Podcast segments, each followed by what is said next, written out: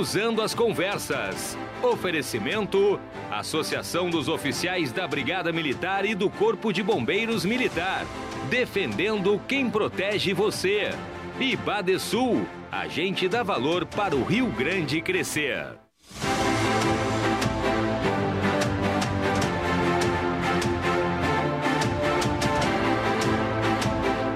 Hoje é dia de Confraria do Cruzando na tela da RDC TV. Vamos repassar os principais assuntos da semana, como a nova variante da Covid que surgiu na África. São Paulo anuncia o fim das máscaras em lugares abertos. O futuro do governador gaúcho e as prévias do PSDB. Política, economia, esporte, comportamento, curiosidades e cultura estão na Confraria do Cruzando, que está entrando no ar os entrevistados do programa falam de tudo um pouco e dão dicas para o seu fim de semana. Esses são alguns dos nossos assuntos desta sexta-feira, 26 de novembro de 2021. Fique conosco, porque está começando o Cruzando as Conversas com o jornalista Renato Martins e seus convidados.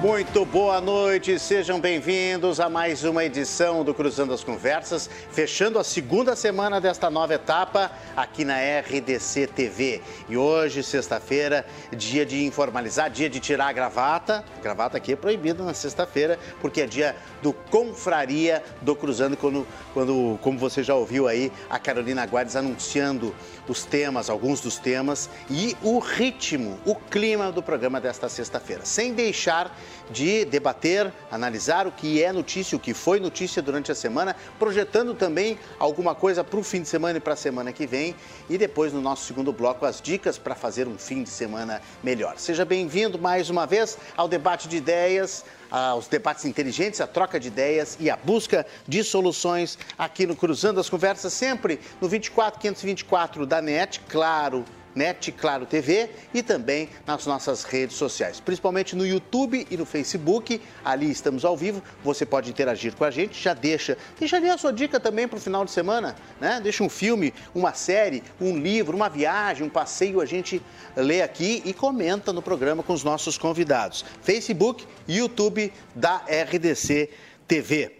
E também o nosso WhatsApp. Ah, o WhatsApp, esta ferramenta aqui, ó, ontem bombou porque ontem o assunto foi a passagem de ônibus em Porto Alegre, né? E tem, tem mensagem até agora aqui. Abri agora o tablet, tem mensagem de ontem ainda.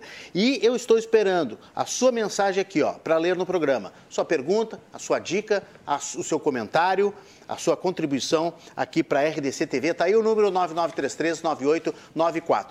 Eu quero saber se está chovendo pelo Rio Grande do Sul. Mande aí, né? Se, se a chuva já passou, se a, como é que vai ser o fim de semana, se está frio, se esfriou.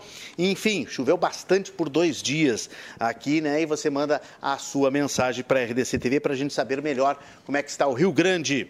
O Cruzando as Conversas conta com oferecimento do Badesul. A gente dá valor para o Rio Grande crescer. E da Associação dos Oficiais da Brigada Militar e do Corpo de Bombeiros Militar, Azof BM, defendendo quem protege você. Nossa confraria de hoje recebemos a psicóloga e professora da PUC, Samantha Dibigra-Sá. Errei no sobrenome francês, não? Acertei? Dessa vez foi perfeito. Seja bem-vinda, doutora Samantha. Obrigada, Renata, Muito obrigado pelo pela presença convite. Aqui. Nós é que agradecemos. Um prazer estar aqui com vocês. Doutora Samanta foi, foi minha convidada em várias lives, a gente se conhecia virtualmente, estamos nos conhecendo aqui pessoalmente nos estúdios da RDC TV. Advogado, consultor, cineasta, Henrique de Freitas Lima, seja bem-vindo. Obrigado, Renato, pelo convite também. Obrigado pela presença aqui, Henrique. Prazer em te rever, né? Sim, sem dúvida. E também é pela primeira vez no estúdio da RTV que Aqui. assumiu a função de ser a emissora da comunidade. Né? É isso aí, a nossa, a nossa proposta é de jornalismo local, agora recuperando né, os velhos tempos é. onde tínhamos emissoras locais, né? Tínhamos diversas opções, né, que lamentavelmente foram programação local de televisão aberta ou por assinatura foi diminuindo, ainda bem que tem essa trincheira aqui.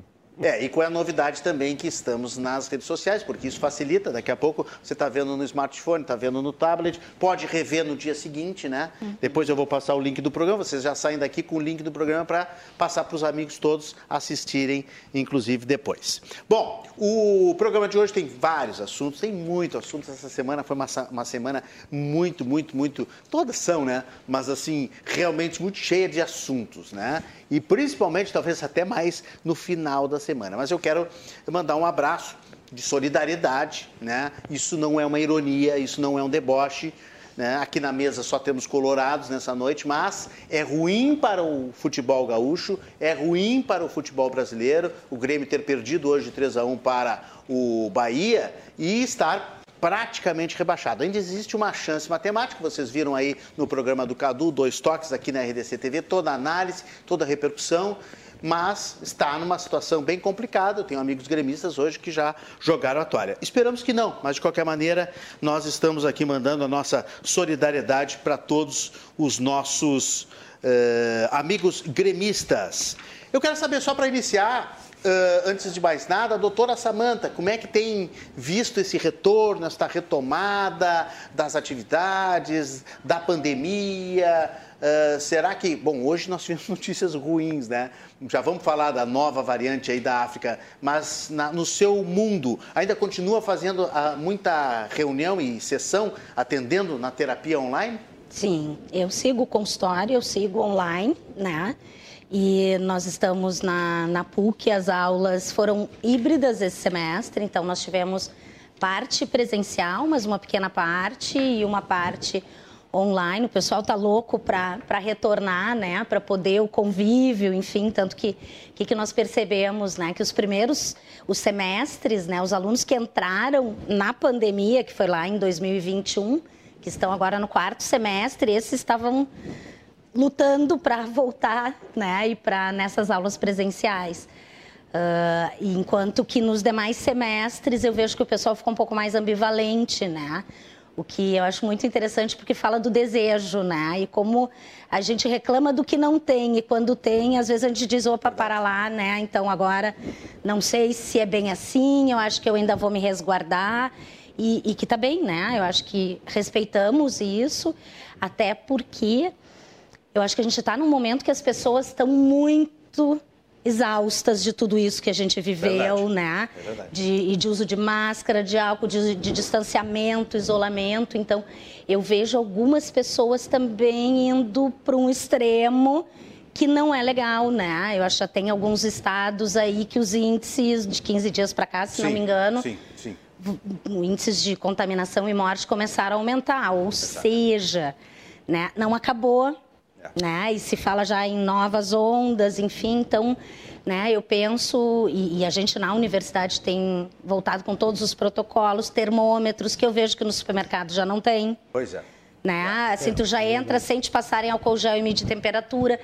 Eu acho que ainda relaxou, é prematuro né? esse já relaxamento. Relaxou. Nos shoppings também, algumas escolas também. A escola dos meus filhos, infelizmente, já terminou a, a medição de temperatura, continua o álcool, mas dos terminou meus a medição também. de temperatura. Aí parece que todo mundo decretou automaticamente que a coisa está terminando. Henrique de Freitas Lima, no teu mundo. Daqui a pouco nós vamos falar do, do, do Gran Cine Café, né? Uh, Cine Gran Café. Cine Gran Café, não é isso? É, que o Henrique está por trás aí, protagonizando a reabertura de um cinema em Porto Alegre. Daqui a pouco ele vai contar essa história. Mas, assim, Será que as, as filmagens já voltaram a, ao normal? No mundo da advocacia também, eu sei que vocês enfrentam. Nós fizemos um programa aqui da OAB nessa semana com, com o Leonardo Lamac, né, o novo presidente. Uhum. Existe uma grande briga aí para voltar, né? O atendimento é. presencial, enfim, o fórum está tá meio expediente, né?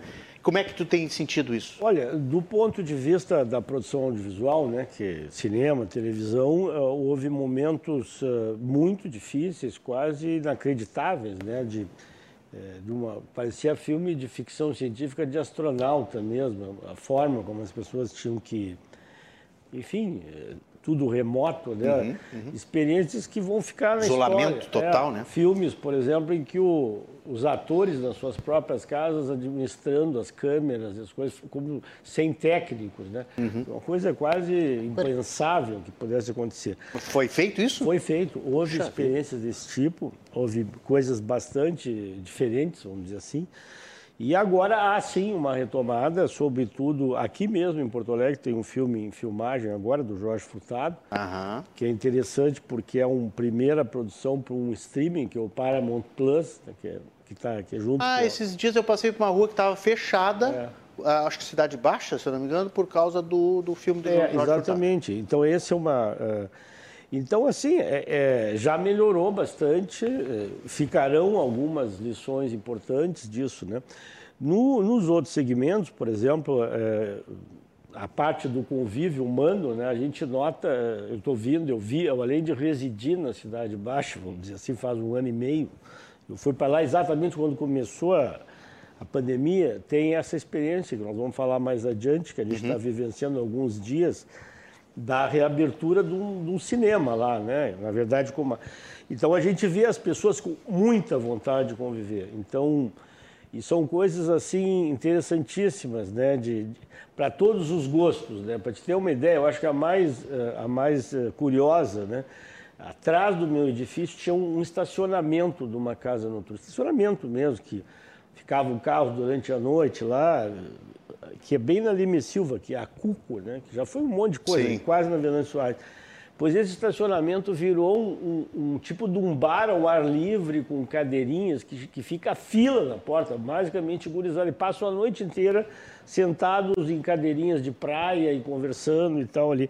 Quer dizer, tu nota a vontade que as pessoas têm de, de enfim, de superar isso e de voltar a ter um convívio mais perto, né? Quer dizer, ninguém aguenta mais reunião virtual. É, é. Claro que elas vieram é. para ficar. Mas... Vieram uma é. parte, né? Uma é. parte ficou. Agora, doutora Samanta, antes da gente ver aí o primeiro assunto, que tem a ver com, com, com a, a pandemia, que é a nova variante, eh, será que também não tem gente se escondendo por trás desse modelo novo, entre aspas, e de não até não querer fazer mais reunião presencial, de não querer. Eu conheço adolescentes que preferem mil vezes agora ficar atrás da câmera para fazer aula e não querem mais voltar ao presencial, é, o né? O meu é assim, é, eu de tenho, 11. Eu tenho dois filhos adolescentes que terminaram o presencial ontem e agora são duas semanas de prova e prova tem que ser online porque tem gente com comorbidade em casa, então tem que ser universal para todos, entende? Não dá para aplicar uma parte presencial, uma parte online. Eles adoraram voltar para casa agora para 10 dias de prova online. Então, e, e assim, será. O, o, Henrique falou em astronauta. Eu me senti um pouco astronauta na minha primeira reunião presencial, uhum, sabe? Uhum. Que aconteceu aí alguns meses atrás. Uhum, eu uhum. apertei a mão de pessoas, reencontrei pessoas, parecia que eu estava numa nave estelar e voltei, né? Não tem um pouco desse sentimento, assim, de, de um, uma certa inércia de querer ficar online? Eu acho que tem uma ambivalência. Não, não. Eu acho que tem uma ambivalência, né, de algumas pessoas. Mas quando começaste a pergunta, eu fiquei pensando que. O que, que ele vai perguntar? Não, não. Até de, de pacientes, né, que eu estou atendendo online, mas no Sim. consultório, de terem gostado do isolamento, do distanciamento, por agora estarem autorizados a evitar situações que eles não gostavam de participar né? Como, por exemplo, né, tu falaste dos teus filhos, festinhas Sim. infantis, graças a Deus, agora não preciso ir. Porque antes tinha que cumprir o protocolo. né? Mas, por outro lado, né, eu fico pensando, algumas pessoas também se escondem atrás disso. Claro que aí eu estou falando em algo mais ligado à saúde mental, mas até se nós pensarmos em pessoas com uma ansiedade social, uhum. então que já tem né? alguma né? dificuldade de se expor e tal. E aí eu ouvi até de alunos, né, com a questão das aulas online, via Zoom, que era mais fácil apresentar um trabalho online e ainda tem a desculpa que dá para claro, dar, né? Claro. Do time a internet está instável hoje, então eu não vou abrir a câmera. É, né? Então não se expõe, é né? Daí não fica me pentei, não lavei o rosto, também não escovei o dente. Na então, verdade, tá na cama de pijama, poder... deitadinho com o computador no colo, não o celular. Não poder né? abrir a câmera. Que é outra questão. Agora, dos adolescentes, eu fico pensando que talvez, por como eles retornaram, então agora essa prova em casa eu acho que tem alguns lados. Uma, ah, que bom, né? Porque daí se eu levanto vou fazer a prova, uhum. se é de manhã, enfim, não Sim, precisa acordar é. mais cedo. Mas por, mas por outro lado, e que é uma encrenca, e aí, sei lá, dá para se pensar em muitas coisas, mas eu tô com todo o meu material aqui, né? Isso facilita na hora de fazer a prova Sim, do que claro. tu estares presencial. Dá uma coladinha e tal. Porque, é, porque eu acho que tanto os pequenos mas talvez mais ainda os adolescentes, até adultos jovens que estão entrando na universidade, eles sofreram muito é. com o isolamento, com o distanciamento, né? Seja os pequenininhos, porque todo esse momento de, né, de tá, começar essa socialização, quantos adolescentes num momento que eles querem mais é se livrar dos pais e daqui a pouco se viram em homeschooling, coworking, pai e mãe em casa, e aí, né? E o meu espaço, e enfim. Então. É, verdade. Bom, mas nós temos. Eh, a notícia saiu ontem, né? repercutiu, acho que ontem, durante todo o dia, mas hoje mesmo é que se disseminou por todo o mundo a notícia de uma nova variante. E aí nós temos uma variante da África, chamada, o nome técnico é Omicron, mas também é chamada de Botsuana, e que está assustando assustando inclusive o Brasil, mais que a Delta, porque a Delta não chegou com toda a força no Brasil. Ainda bem, nós estamos com um bom nível de vacinação, uma boa cobertura. Continuamos ainda, o Rio Grande do Sul e Porto Alegre, ontem nós falávamos sobre isso aqui no programa, estão com uma cobertura vacinal muito boa. O próprio Henrique de Freitas Lima está aqui com três doses. É, não é isso? Três doses. Três doses. Então, isso é um reflexo de uma, de uma comunidade, uma sociedade, uma gestão, enfim, que priorizou. Estou falando em termos de Rio Grande do Sul, pelo menos. Agora, a, a, a questão uh, primordial é que nós estamos próximos de Natal, de Réveillon, que é uma festa onde vem muito turista para o Brasil. E Carnaval. E o Carnaval. Né? São três momentos em que vem muita gente de fora.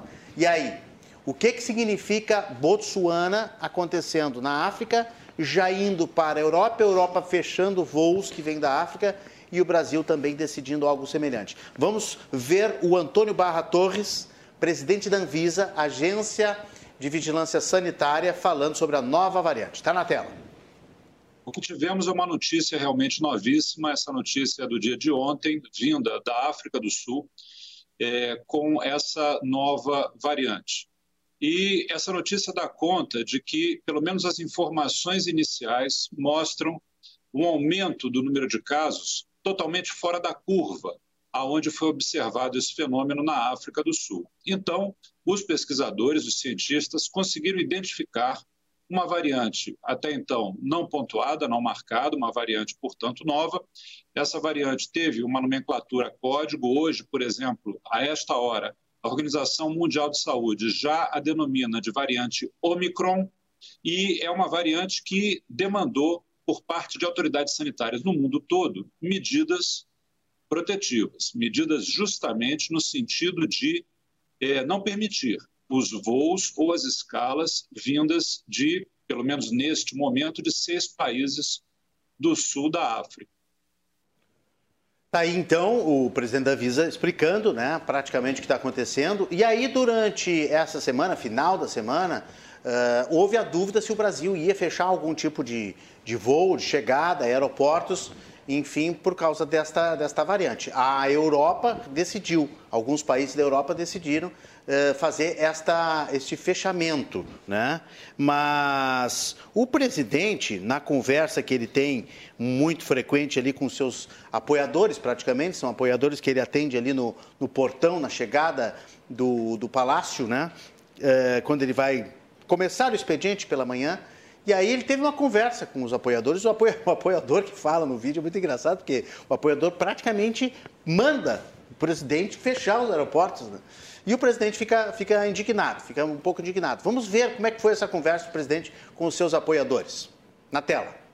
E agora Boa notícia carnaval, aí. Né? Tá vindo uma outra onda aí de Covid, lamentável. Quero ver como é que vai ficar isso. Não vou, não, não vou discutir, não. Presidente, ah. o senhor devia fechar os aeroportos, não deixar ninguém vir de fora para não acontecer o que aconteceu de novo. Você não vai vendar, Porque vai trazer, trazer vai, de novo. Não, tem. Mas que loucura é essa? Não tem como. Que loucura é essa? Quer dizer, fechou o helicóptero, vírus não entra. Fechou o aeroporto, o vírus não entra. A pena já tá aqui dentro. O pessoal vai vir de fora. É só, o, o, presidente, não existe isso. Presidente, não existe, por, favor. E o produtor de, e o produtor fecha aeroporto, tá bom. Do Paraguai, do Paraguai não vem voo para cá mais, é isso, por exemplo, é isso? Da Europa. Ah, por que Europa? O Paraguai não tem vírus? Não é lá que tá, que tá pior a, a pandemia agora? Você tá vendo, você tá vendo muito Globo aí. não, não vejo. Tá, pessoal, detesto isso aí. Pessoal, você tem que aprender a conviver com o vírus, é. infelizmente. É. Aí, presidente sendo induzido, né? Aí disse que não ia fazer, não ia fazer, mas aí a informação de hoje é que sim, o Brasil vai fechar os aeroportos para uma série de estados, uma série de regiões da África, eh, para evitar justamente a, a, a, chegada dessa nova variante. Eh, vocês, como cidadãos, se sentem ameaçados? Acham que agora pode ser mais perigoso? O que, que tu pensas, hein, Henrique? Olha, eu, eu acredito que, é, pelo, pelas evidências que nós temos, salvo uma grande novidade como essa, né, a, o clima parece muito mais tranquilo, todos os números são nesse sentido. Né? Mas, é, quer dizer, o, o, risco que, que uma, essa nova variante possa não ser coberta, digamos, pelas vacinas que nós tomamos, é, não deixa de ser assustador, né? Quer dizer, é, porque é muito tempo já nessa situação, né? ninguém poderia imaginar que nós estaríamos eh, dois anos praticamente com a vida né? totalmente né? organizada. Isso é uma coisa inédita, né? Quer dizer, pelo menos na história da humanidade, tal nós como a conhecemos. Talvez tenha acontecido em momentos que a gente não tem, um, um enfim, um, um reporte objetivo, né? Mas eu espero que não, Renato, para o bem de todos nós, para a nossa sanidade física e, sobretudo, mental, porque claro, ninguém é. aguenta mais viver dessa forma. Né? Esperamos que aconteça o que aconteceu com a Delta, né? Ela foi um pouco neutralizada, chegou aqui encontrou uma barreira vacinal. O que, o que aconteceu com a Delta na Europa, nos outros países e até nos Estados Unidos, não aconteceu no Brasil. Isso os especialistas dizem e isso é muito bom, isso nos dá uma segurança. A doutora Samanta me olha com uma cara assim meio preocupada, doutora Samanta. É, minha cara me entrega, né? Essa é uma coisa, eu digo, na faculdade eu não aprendi a fazer cara de paisagem, assim, né? Então, assim, Mas eu, é bom ser transparente acima de tudo.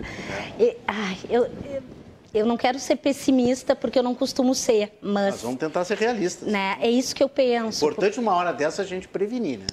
Porque, bom, já veio a variável XYZ, agora estamos nessa, e eu acho que outras vão surgir. Então, o que eu, o que eu penso é que nós precisamos ser educados. E é, nós ainda não, não fomos. Né? Diferente de, de alguns países do Oriente que estão acostumados com né? Como, sei lá, vamos lá, China, Japão. A pessoa tem uma gripe e ela já usava máscara e estava tudo certo. Nós não temos alguns hábitos e é isso que me assusta, essa liberação de uso de máscara, de protocolos, porque e, e, tu, tu disseste antes, né? Bom, agora estamos nos encaminhando para as festas de final de ano. É, tem esse problema, né? né? Natal, Réveillon e talvez o pior, porque uh, talvez seja a minha lembrança desse ano agora, de 2021, que teve aquele boom depois do carnaval, né? É. Que foi quando as pessoas ali deram. Então. É, agora, um ponto positivo, né, que nós podemos, comparando o Brasil, especialmente o Rio Grande do Sul. Gosto esse, de pontos positivos, vamos lá. É o fato de que, apesar de toda a pressão negacionista, ela não se implantou majoritariamente. Quer dizer, o que nós estamos, pelo, pelo menos as notícias que chegam nesses países, né, é, na Europa e, sobretudo, lá nos Estados Unidos, um percentual de gente que não se vacinou por opção muito grande. Muito grande. Então, aí no Brasil, apesar de toda, desse senhor que acabou de sair da tela aí, o fato é que apenas 3%... O presidente pelos... Bolsonaro, no caso. Isso, exatamente. Tá, o, o, enfim... Chefe da nação. O chefe da nação, que, enfim, é conhecida a sua posição sobre isso, né? Tanto é que não se vacinou até hoje.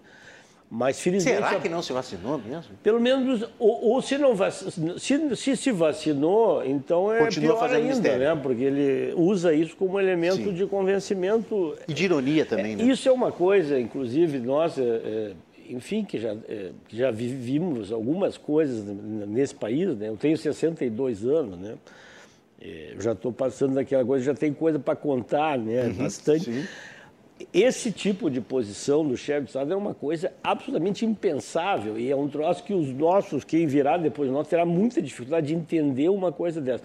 Pois, apesar de tudo, eu acho que as pessoas podem ser, ser um pouquinho preguiçosas na segunda dose, não voltou, mas o nível, segundo o que nós sabemos, por exemplo, Porto Alegre, tanto é que houve esse relaxamento, vamos dizer assim, já atingiu mais de 90% Sim, de vacinação verdade. integral. Então, pelo menos isso se faz o está se fazendo o dever de casa, né? Que é um diferencial importante, né?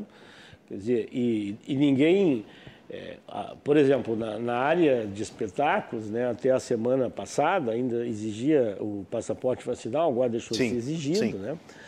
Então eu, eu, espero, né, a gente vai viver para ver que realmente o pior tenha passado, né, e esse, essa variante, eh, digamos, africana seja mais uma, algo controlável. Vamos ouvir e ver uma opinião de um especialista. Nós pedimos para que a doutora Andréia Dalbó, infectologista e membro da Sociedade de Infectologia do Rio Grande do Sul, gravasse agora à noite um depoimento para a gente, analisando as primeiras informações a respeito dessa variante e saber se existe risco de chegar aqui ou não. Enfim, o que, que a gente precisa se preparar. Vamos ouvir quem realmente entende do assunto. Na tela, doutora Andréa Dalbó. Olhamos com bastante preocupação essa questão da nova variante Omicron, que ocorreu agora na África do Sul, por ela ter uma característica de maior transmissibilidade e de, da possibilidade de evasão de imunidade, né? Porque ela tem muitas mutações, tem em torno de 30 mutações na parte da espícula da, do coronavírus.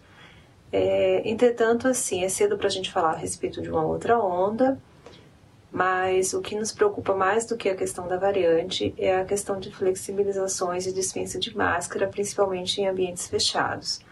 Se a gente for pensar que ainda temos 30% da população adulta ainda não vacinada, é um número considerável, se a gente for considerar uma população numa capital com mais de um milhão de habitantes, é, nós teremos em torno de 300 mil pessoas ainda não vacinadas. Isso é um valor bastante expressivo e é o que provavelmente está acontecendo na Europa. E por isso esse aumento da ocorrência de internações e hospitalizações na Europa entre os não vacinados ou aqueles que optaram por fazer apenas uma dose. É, então, a ocorrência de novas variantes pode levar a isso, em uma população não vacinada, também um aumento ainda mais expressivo. Por isso é importante que agora, no final do ano, as pessoas não relaxem com relação a essas medidas de distanciamento social, uso de máscara, evitar aglomerações, sobretudo em ambientes fechados. Aí a preocupação, então, e a recomendação da infectologista Andréia Dalbó, membro da, da Sociedade de Infectologia do Rio Grande do Sul, e que a quem nós agradecemos aqui por, por ter gravado agora há pouco para nós, porque hoje foi tudo muito rápido, né? muita informação, e infelizmente a, a própria OMS e o ministro também do Reino Unido, o ministro da Saúde, estão dizendo que essa variante oferece um risco maior de reinfecção da Covid-19 do que suas antecessoras. É aquela velha história da cepa, né? Mesmo vacinado, a, a variante ela busca um caminho para pegar a pessoa e contaminar, contagiar de alguma forma, porque ela é, é a, ela é nova, ela tem justamente por isso o nome variante, né? E o, o, ministro da Saúde do Reino Unido disse que é uma grande preocupação internacional. Ah, uma das lições dessa pandemia foi que nós devemos agir rapidamente o mais cedo possível. Por isso, o fechamento dos aeroportos lá no Reino Unido foi um dos países que fecharam os aeroportos. Lá estão entrando no inverno, na Europa, então é uma preocupação maior ainda. O programa de reforço está em andamento. Vocês falaram aqui é, o, acho que o Henrique falou né, dessa, dessa resposta do brasileiro, do gaúcho para vacina. Isso é muito bom. Lá na Europa enfrenta um movimento anti-vacina muito forte. E aí eu pergunto para a doutora Samanta, é, tem alguma coisa na psique dessas pessoas, no comportamento, de simplesmente não acreditarem na vacina? Ou é uma rebeldia uh, natural? Uh, o que, que é de querer se colocar contra uma coisa que salva vidas? É, é, que eu acho que depende da, da onde nós estamos falando, né? Porque na Europa já tem toda uma cultura anti-vacinas. Eles não tomam, as, as crianças não tomam todas essas vacinas que nós tomamos aqui no Brasil, por exemplo. Né? Eles já têm toda um, uma cultura nesse sentido.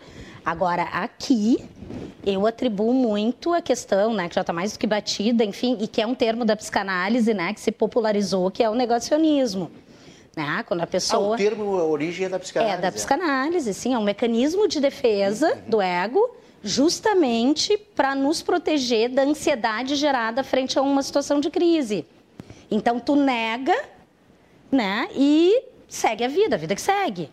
E aí, o que, que acontece com muitas pessoas que são negacionistas, né? Ou que utilizam um mecanismo de defesa da negação, se utilizam de outro mecanismo de defesa que é chamado intelectualização. E agora, e, e aí a gente pode fazer, né, pensar com toda essa, esse fácil acesso à informação que nós temos hoje, com a internet, com as redes, Google, né? É muito bom por um lado, mas por outro, e aí vem as fake news, né? Eu entro lá e eu procuro e vou clicar na notícia que me interessa, nos dados que me interessam. Isso eu intelectualizo. Olha aqui, ó, não, não, mas aqui, ó, esse site está dizendo que X%, então eu vou defender o meu argumento baseado em dados, né? Na intelectualização. Mais uma vez, eu não entro em contato com o que eu estou sentindo, porque eu estou negando. Então, eu não fico ansiosa, eu não me desespero. Essa Bom, é... e, e, o, que, que, o que, que constitui a mente de um ser humano? Pode botar na tela aí, Lourenço. Bota na tela. Que constitui a mente de um ser humano que vai a uma festa de propósito para pegar Covid. E pior, a notícia diz que é uma estranha moda que está se desenvolvendo de ter esse risco. É uma, uma, uma prática que está se tornando habitual de querer ir justamente pegar Covid. Eu não sei qual é o objetivo dessas pessoas, né? Mas este sujeito aí acabou morrendo. Né? Foi para festa na Itália pegar Covid e acabou morrendo. Mas, mas, tinha uma questão por trás, se não me engano, me corrija se eu estiver errada, que ele queria pegar, porque pegando ele não precisaria se vacinar, porque teria janela de imunidade e assim ele poderia viajar. Não tem algo nesse sentido? Deixa eu buscar a notícia aqui e aí já vamos conferir. Eu acho que sim. Então, ele, ele quis, mas claro que aí a gente tem um, no mínimo, ele está minorando a história, achando que é só uma gripezinha. Então, eu vou pegar, porque aí eu estou imune nessa janela e tem um benefício por conta disso. Parece ele, até o jeitinho ele tem brasileiro. 55, tinha 55 anos, é austríaco, se infectou propositalmente para obter o passaporte sanitário. É isso. As autoridades adotam, em alguns casos, a infecção prévia como alternativa à vacina para acesso a determinados é locais. Mas precisa ser meio. Não, precisa, tem, não pode bater direito, bater, bater, bem a cabeça, né, doutora Samanta? Vai me, vai me desculpar. O alerta foi feito por Patrick Franzoni, coordenador da unidade anti-Covid de Bolzano, cidade da Itália, que é perto da fronteira com a Áustria, de que é uma prática habitual que está surgindo. Pessoas Aí, aí eu já venho preconceituoso dizer, isso é coisa de gurizada. Não, jovens e velhos que têm participado de festas do coronavírus. Meu Deus do céu. Olha aí a é. notícia aí, olha aí a festa do coronavírus Pode... na Itália. Para tentar se infectar propositalmente e assim não precisar se vacinar. Olha o grau de negacionismo e de antivacina, Henrique de Freitas O que, que é isso? Tu como advogado que, que, como é que tu pensa isso? Que que tu, Olha, eu penso isso é aceitável? mais como cineasta que como advogado. Não, é, dá um filme isso, dá um documentário, porque... Nós estamos é. vivendo num filme de terror. A falta de, de, de, de, sensibilidade do coletivo, né? Mas é. é. que aí tem outra questão, perdão, mas uh, fiquei pensando, né, quando tu diz, tem que ter alguma coisa é uma conduta autodestrutiva. Exato. Porque tu arriscas a tua vida. né? né? Então, mais uma vez, a gente vem aí, a gente pode entrar com a psicanálise, com a pulsão de morte. É, lembra a ideia da imunidade de rebanho também, aquela coisa que vamos todo mundo pegar, porque é, aí... É, não, as ideias iniciais, né? É, exatamente. Mas tu ia falar alguma coisa sobre filme, ideia de filme? Não, não, na verdade, é. essas... É. É, essa... Ridículo, mas triste, né? Porque o cara morreu. É, é, é, essas notícias que todo dia a gente se depara, né? E aí lembro de novo da gurizada, o meu filho de 11 anos adora abrir o Google né, e ler esse tipo de notícia. Né? Hum. E eu digo para ele, não lê, não lê isso, escolhe melhor. Não, mas é que é muito interessante, pai. E realmente, tu vê uma coisa dessa, tu vai tentar descobrir o porquê que, que a pessoa vai ao encontro, vamos dizer assim, do, do, do nefasto, da, da, tragédia, né? Enfim, coisas da modernidade aí, da... Pensei no direito é. no dólar eventual, né? É, exatamente. É, exatamente. Tu está correndo Explica para nós risco, né? o dólar eventual. É, é, o, o, o dólar eventual é, é, a tese que vai, inclusive, incendiar o Rio Grande dentro de próximo, de poucos no dias. No julgamento né? da Boate Kiss agora, da né? Que é exatamente assumir o risco, né? Quer dizer, a pessoa... Tem Nesse intenção... caso, até é, é dolo mesmo, né? Este que, que, que, foi relatado aí, porque a pessoa sabe, sabe Sim, está tá se, é um tá se propondo a, a correr o risco, né? né? É, então é, são situações que têm a ver com um desejo de morte, né? invadindo um pouco a competência da doutora, mas é isso, né? Que tu buscar uma situação, é, enfim, do, do, desejo é tanatos, né? É uma morte que tu quiser, que sempre vai exercer um fascínio na nossa sociedade. Né? Enfim. Bom, e, e, com tudo isso, uh, o na verdade, foi antes né, da, da, da, da, variante, vou fazer essa, essa justiça ao governador de São Paulo, João Dória, mas esta semana também, uma notícia impactante para alguns, para mim, por exemplo, a partir do dia 11 de dezembro, o governador libera a máscara em São Paulo, que é o estado mais populoso do Brasil. E aí o seguinte, o governo de São Paulo criou uma série de metas para poder fazer flexibilizações, terminar com restrições e simplesmente ele tem lá três ou quatro é, parâmetros, né? E ele só levou em conta um desses, desses quatro parâmetros. Os outros três ele não levou. Por isso que a manchete aí do G1, volta Lourenço, por favor, para a manchete. Por isso que a manchete diz o seguinte: sem atingir metas. O Estado de São Paulo anuncia a retirada de exigência do uso de máscara ao ar livre a partir de 11 de dezembro. Governador João Dória então, eu acho, senhoras e senhores, uh, que nós estamos vendo em breve esse efeito cascata de outras, de outras cidades, de outros uh, estados, né? talvez aqui no Rio Grande do Sul também, em breve decretar a liberação dessa máscara. Eu não sou especialista, a gente pode ouvir especialistas aí semana que vem, vamos ter que fazer certamente um programa sobre isso, né? mas eu não sei se não é muito cedo, doutora Samanta, o que, que a senhora acha? Sentimento assim de comportamento? Será que as pessoas estão preparadas? Na verdade, as pessoas já tiraram a máscara, né? Pois é, às vezes o que me preocupa é o famoso jeitinho brasileiro, né? Porque uh, penso que, como nós aqui estamos distanciados, estamos sem máscara, vacinados, ok. Mas aí o pessoal vai estar tá sem máscara e vai se juntar e vai compartilhar o chimarrão. Eu acho que isso acaba abrindo espaço para que as pessoas flexibilizem cada vez mais.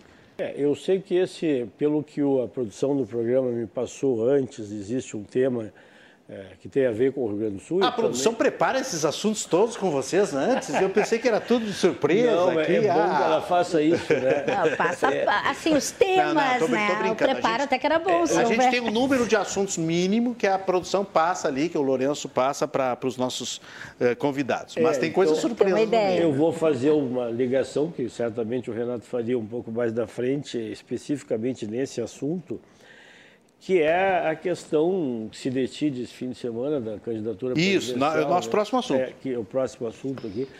Então, essa, essa questão da data anunciada, né, de, quer dizer, a não ser que efetivamente, não é que não existam grandes especialistas em São Paulo que conhecem o assunto, agora, existe... É, comprovadamente um, isso aí tem relação com o momento político que está se vivendo. Né? Claro. Né? E, sobretudo a candidatura do governador de São Paulo, né? que, cujo principal elemento vem sendo a questão da, digamos, do, de ser o primeiro, de fazer as coisa meritória, evidente, é, sobretudo naquele momento né, da, da defesa da vacina. Mas isso aí vem se constituindo um elemento de convencimento bastante claro, né, inclusive motivo da, de polêmica dentro do, entre os candidatos, né, entre os pré-candidatos, inclusive uhum. o nosso governador aqui, que já se manifestou sobre isso. Então, tomara que não seja um episódio eleitoral mesmo, né? Que não seja... Sim, embalado né, por é, esse clima. E ainda mais é, há dois dias antes da conclusão do processo interno do partido, né? Hum. Que, que, enfim, que teve esse episódio que, é, que, que, que, cabe, né, até por uma coisa que, chata para nós, né, para nós gaúchos, que é o fato de, de que ter sido essa fundação de apoio à URGS, né, é, é isso, que deu errado no, no, aplicativo. É, que teria criado. Mas, Henrique, segura um pouquinho, porque é o nosso próximo assunto, inclusive tem Invadir governador falando aqui. sobre isso, não tem problema. Eu só queria encerrar dizendo o seguinte: ó, São Paulo está liberando com as seguintes, os seguintes parâmetros. Vacinação completa da população tem que ser 75%, segundo o próprio governo de São Paulo se impôs. Está em 74,5%. Ok, vamos deixar esse 0,5%, ok. Aí, média diária de casos tem que estar abaixo de 1.100, segundo o próprio governo se colocou é essa meta, está em 1.289. Média diária de mortes abaixo de 50, está 61. Média diária de internações abaixo de 300 está 318. Dados do dia 24, tá? Para ser justo. Pode ser que hoje tenha baixado alguma coisa a mais. Mas quando o governador decidiu, junto com o seu comitê científico, que aprovou essa decisão, não estava com todos os parâmetros atingidos, infelizmente, e tudo deve acontecer. Bom, tem muita água para rolar até dia 11 de dezembro, né? Tem essa variante aí e tem esse fator também eleitoral, esperamos que não tenha contaminado já que para usar uma palavra da moda científica, né, essa decisão do governador. Agora, o que contaminou a decisão do governo do Ceará, sim, bota na tela aí. É, é, com certeza a terceira, esta terceira eu ia dizer terceira variante, mas já estamos muito mais, né? 10, 20, 30 variantes. O Ceará não vai ter eventos de Réveillon, anunciou hoje o governador Camilo Santana. São várias cidades. São Paulo já tinha várias cidades que decidiram não fazer carnaval. Sul de Minas decidiu não fazer carnaval. Agora o Ceará, é óbvio, porque são são cidades e são estados extremamente turísticos, né? O Nordeste, o Rio de Janeiro, Santa Catarina.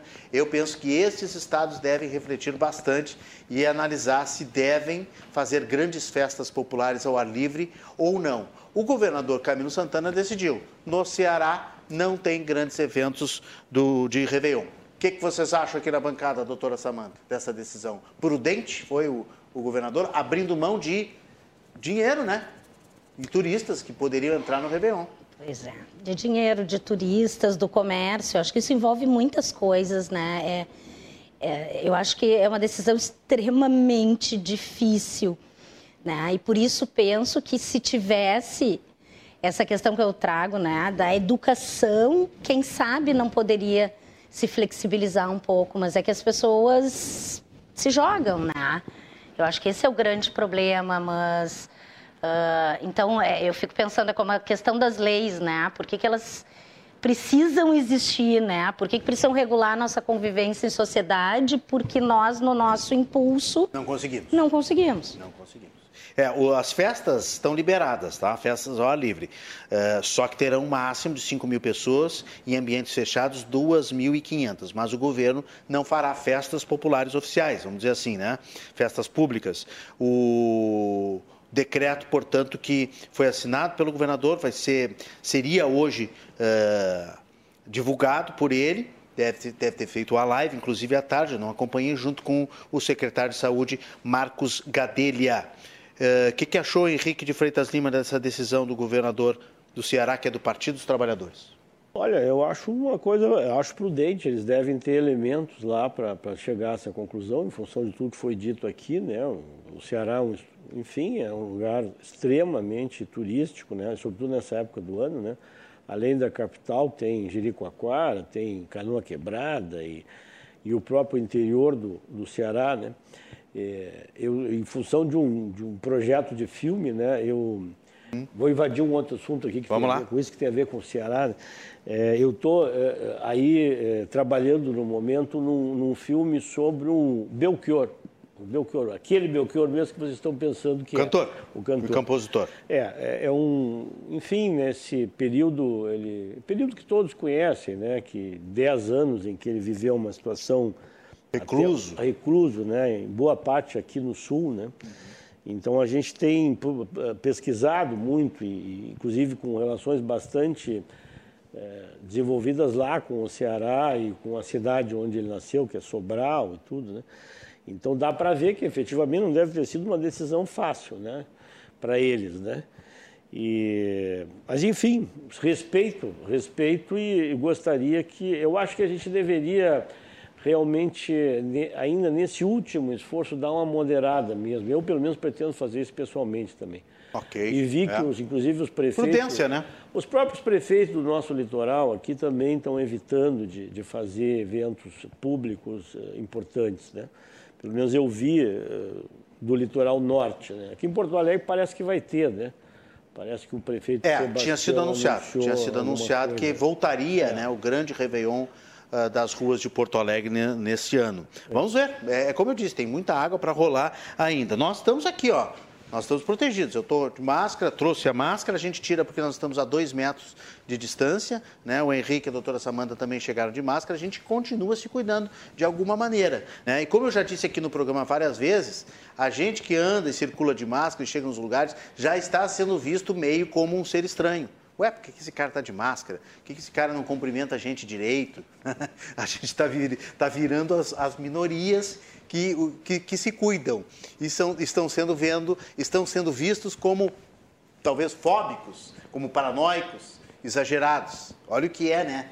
A nossa sociedade, né? Como ela é, como ela é doente. Vamos é, voltar ao caso, ao, ao assunto Dória porque tem a questão das prévias do PSDB, mas o governador também foi alvo hoje de uma, de uma grande como é que eu poderia dizer, é, traquinagem, maldade, de novo, aquelas velhas histórias de fake news, quando recupera uma notícia que é verdadeira, mas de um tempo muito passado.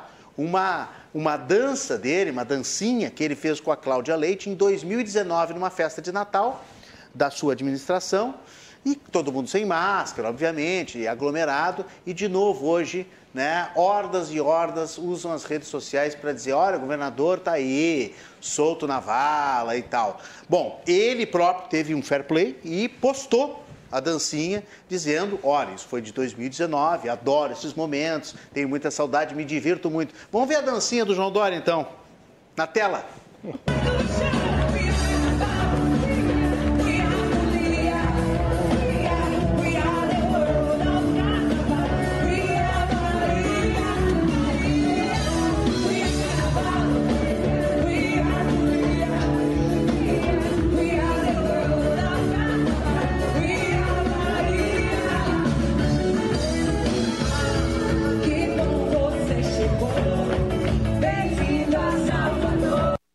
dancinha ruim essa do, do governador João Dória, só pulou, só deu uma puladinha ali do lado da Cláudia Leite. Mas o vídeo de 2019, ele postou né, essa insanidade midiática, né, maldosa, é algo realmente que nós, infelizmente, adquirimos de alguns anos para cá e durante a pandemia se acirrou também, todo mundo jogando um contra o outro, é uma coisa também doentia de novo, né, doutora Samanta? Nós temos que botar todo mundo no divã porque está difícil, né? Tá complicado, são os haters, né? Agora é. eu uh, aprendi alguns termos, né, com essa pandemia, tecnologia, mas a cultura do cancelamento, né? É, é. E de querer atingir, né, de querer uh, derrubar de alguma forma usando material envelhecido, material uh, falso, na verdade. Né? Agora dança mal Dória, Muito né? ruim, Era... muito ruim aquela, aquela puladinha. Que e ele já é um bonequinho, né? Todo é. arrumadinho, sempre bonitinho assim, aí tu vê ele pulando assim, é, é o máximo de, de descontração é, que ele Eu consegue. acho que vocês estão com ciúme dele, que estava lá com a Cláudia Leite se divertindo. Todo de branco. Porque né? isso é muito dos haters, né? Uhum. Então, assim, eu, o outro tá lá, eu ah, não sim, tá posso tá estar e então eu vou com todo o meu potencial odioso para cima dele. É que o, o, o Dória, né, é, ele é um, enfim, a vida inteira como um grande comunicador, né? Então ele, ele tem... É, Isso ele é muito bom. É, Isso ele é muito toda, bom. Toda a trajetória dele como apresentador de televisão, pela, da ente, enfim, isso aí efetivamente marca, né? Então ele, ele sabe como ninguém usar esses momentos, né? Vocês já viram uma coletiva do, do João Dória, ele tem uma técnica de comunicação, é. de joga para um, agora fala o secretário, agora fala não sei uhum. quem, uhum. E, e, agradece os jornalistas nominalmente, né? Muito obrigado, fulano de tal, do jornal fulano de tal. Bah, jornalista se acha o máximo, porque é citado no microfone pelo governador Sim. e tal. Muito obrigado pela sua pergunta e tal. Aliás, vários, vários líderes eh, técnicos de futebol, empresários, autoridades que fazem, utilizam essa técnica de tratar bem tanto a imprensa quanto o público e também as, os colegas, os parceiros parceiros, os iguais. Que, então, é, e o Dória é craque é, nisso aí. Só que encontrou um opositor à altura na medida em que o nosso governador jovem. Já governador... entramos então no assunto das prévias do PSDB, que acontecem amanhã para escolher qual será o candidato à presidência da República do partido.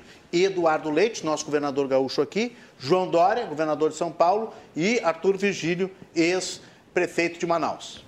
Não é isso? É, exatamente. O, eu acredito que o, o Eduardo Leite é, tenta, é, inata uma condição de comunicação que é, que é, que é característica dele. Né? Eu, eu conheço o Eduardo desde o, não do início da carreira política dele, porque começou muito jovem, né? Mas eu, em função de questões de trabalho, eu fiz um, diversos projetos, filmes lá em Pelotas, né? Então eu pude conhecê-lo quando ele era um jovem vereador em Pelotas, depois como prefeito e agora como governador, né? Para o nosso segmento, digamos assim, da economia criativa, é indiscutível a qualidade da, da gestão, né? não só dele, como da secretária de Cultura. Olha ali a união, a felicidade, é. a preparação, foto da Veja, para amanhã, para essa reunião de.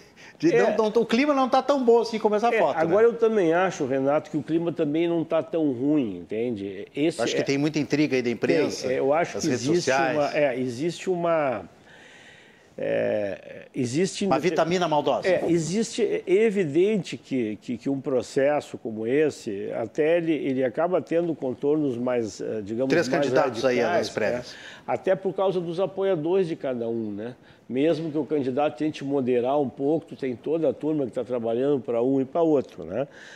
É, eu espero que desse processo eh, saia uma, enfim, uma. Eu evidentemente estou torcendo pelo Eduardo, né? por uma razão muito simples, independente de, de, Eu não sou filiado ao PSDB, agora, eu defendo, eu trabalho por isso, eu acho que o Brasil precisa de alguma coisa nova. Eu realmente acredito que as duas opções que hoje lideram as pesquisas, pelo menos nesse momento, já mostraram que vieram, já tiveram essa oportunidade.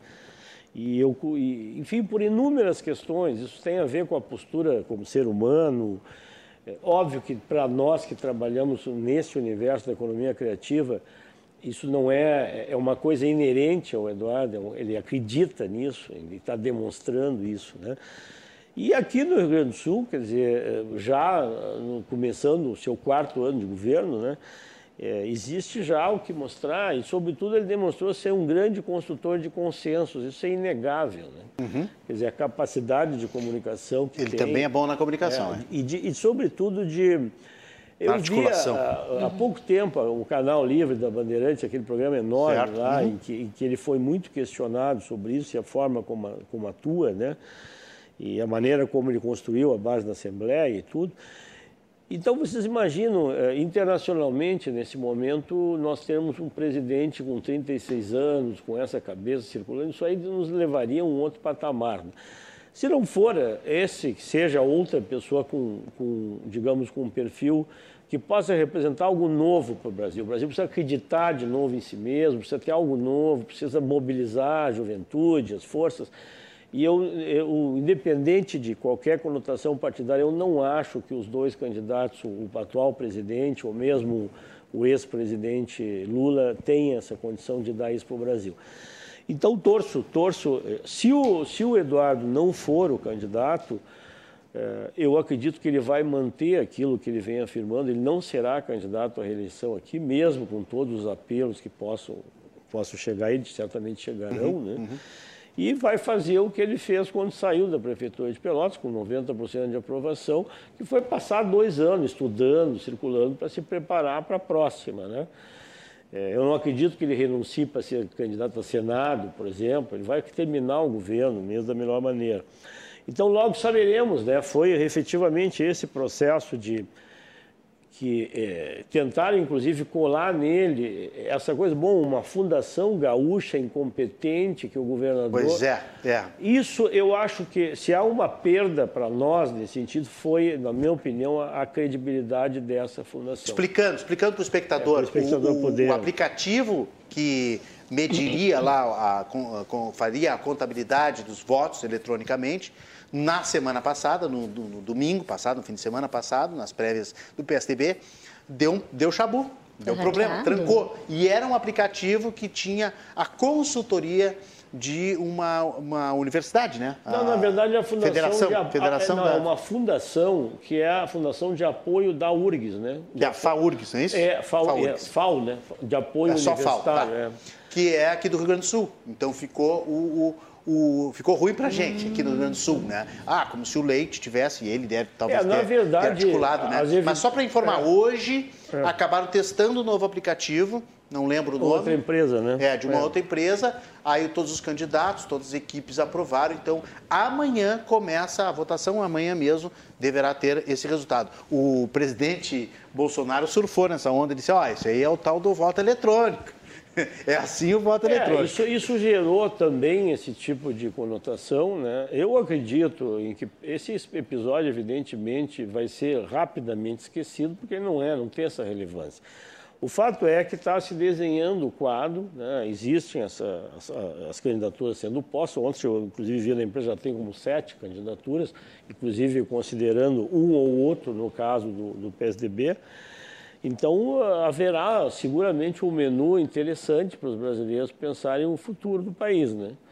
E o que, que vem pela frente. O governador comentou, o governador Eduardo Leite comentou esse processo das prévias, que vai acontecer amanhã, e nós vamos ver agora a opinião dele, o comentário dele, inclusive aqui no, no Cruzando as Conversas. Na tela.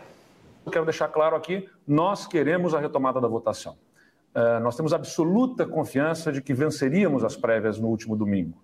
Uh, os nossos dados, as nossas informações, as pesquisas internas que nós fizemos nos dão esta segurança de que nós venceríamos esse processo. E nós continuamos muito confiantes muito confiantes que com a retomada da votação nós vamos vencer essas prévias. E a gente quer que elas sejam realizadas, possamos ter os votos colocados no aplicativo. É claro que uma série de fatos indesejados aconteceram, uh, tem uma série de problemas apresentados nesse processo, questões que ainda precisam ser respondidas, uh, né, questões que, que ainda não foram esclarecidas sobre o que causou o travamento do aplicativo e tudo mais, mas nós entendemos que mais importante do que tudo é concluir o processo de votação. E vai ficar sobre a devida auditagem, uh, os levantamentos necessários aí sobre o que tenha acontecido para que tudo se esclareça no tempo. Mas é importante para o partido, é importante para nós, é importante para mim, pessoalmente, para os filiados do PSDB, que se resolva essa questão. Né? Não pode ficar o partido na expectativa e na incerteza do que venha a acontecer. Então, nós desejamos a retomada né? Estamos convictos, a nossa, a nossa equipe está mobilizada, fazendo os contatos para que todos estejam prontos para exercer o seu voto no novo sistema de votação e que se consolide o mais rapidamente possível para o PSDB poder apresentar o seu candidato.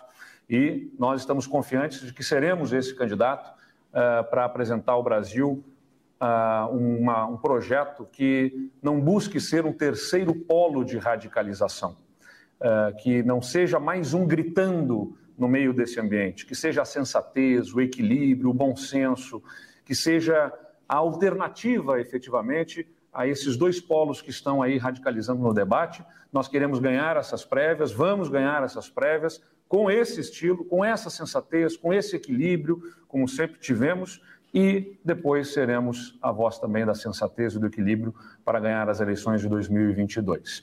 Acho que são as informações iniciais. Aí está empolgado o governador Eduardo Leite para essas prévias que acontecerão amanhã, então, e a gente vai acompanhar aqui pela RDC TV. Vai repercutir no programa de segunda-feira, o programa de Cruzando as Conversas, segunda-feira, vai ser exatamente sobre este assunto. Porque se o governador ganhar, ele é a terceira via.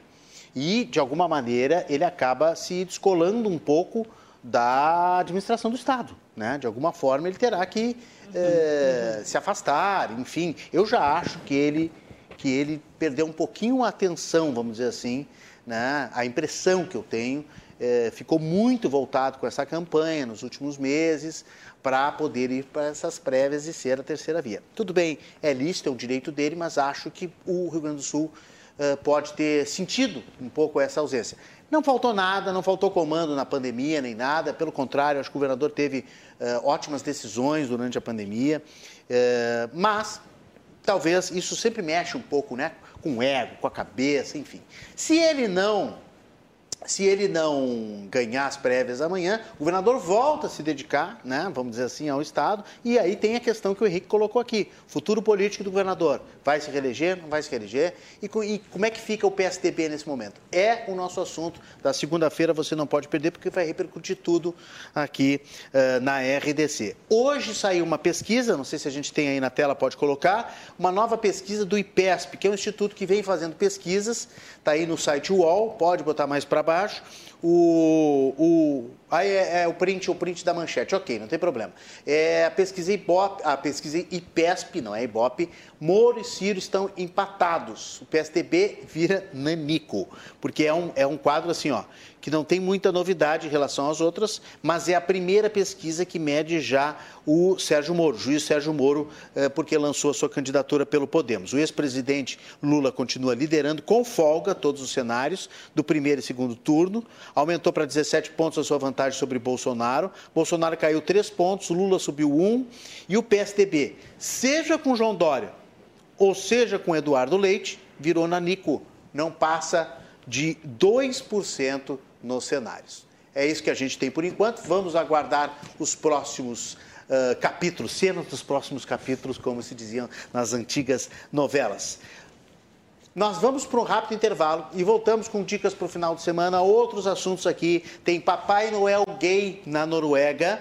Tem dica do Alciche Wish. Olha, tem muita coisa aqui na Confraria do Cruzando. Hoje as dicas dos nossos convidados para o seu final de semana. Mas antes, notícia boa na tela. Eu gosto é de notícia boa. Vamos já que estamos falando de São Paulo, a cidade de São Paulo atingiu 100% de adultos vacinados. Isso é muito legal. E é um ciclo vacinal completo, pelo menos com as duas vacinas e alguns já com reforços. A cidade que é a maior cidade da América Latina, gente. São Paulo, cidade, capital, atingiu 100% de adultos. Isso é muito bom. Nós vamos para um rápido intervalo. É rapidinho, já voltamos aqui na RDC TV com a Confraria do Cruzando. Eu espero vocês.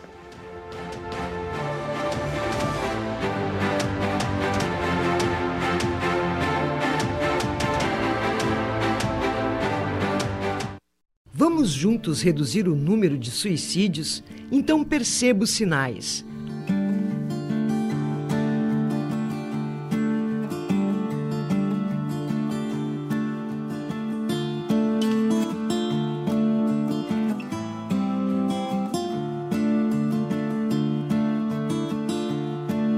Ouça, leve a situação a sério, pergunte sobre tentativas anteriores, ganhe tempo remova armas, cordas e remédios.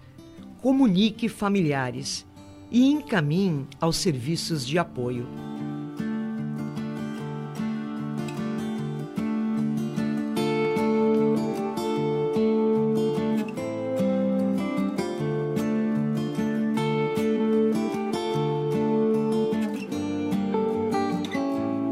Azof BM, defendendo quem protege você. Há mais de 20 anos, o Badesul dá valor para iniciativas que colaboram com a inovação. Dá valor para quem acredita na sua própria força, para quem empreende, investe e trabalha pelo crescimento do nosso estado. É por isso que no Badesul existem oportunidades para todos os tamanhos de empresa, para o agronegócio e para o setor público. Badesul, a gente dá valor para o Rio Grande crescer. Governo do Estado do Rio Grande do Sul. Novas façanhas. Todos os dias, faça sol ou faça chuva, os Nakamura se encontram para cultivar esses lindos tomates vermelhinhos. Os mesmos que Alice nunca deixa de comprar quando vai no Zafari. E sabe por quê? Porque de uns tempos pra cá, o Paulo Roberto se revelou um pizzaiolo de mão cheia. A vida acontece quando você se encontra. Acorde. Temos um convite para você dormir melhor. O seu colchão precisa ser personalizado para a sua saúde. Por isso, a Vivar é a primeira empresa do Brasil a montar todos os seus colchões à mão. E por que só a Vivar faz isso por você? Porque para nós, a sua saúde importa muito. Sinta-se convidado a dormir melhor. Buenas amigas e amigos, neste domingo o programa Brasil Querências traz o grupo Iangos aqui de Caxias do Sul e também mais uma grande receita do Paiol Espaço Nativo. Quando mesmo, Tomás? Nesse domingo, às 11 horas da manhã, no Brasil Querências. Forte abraço!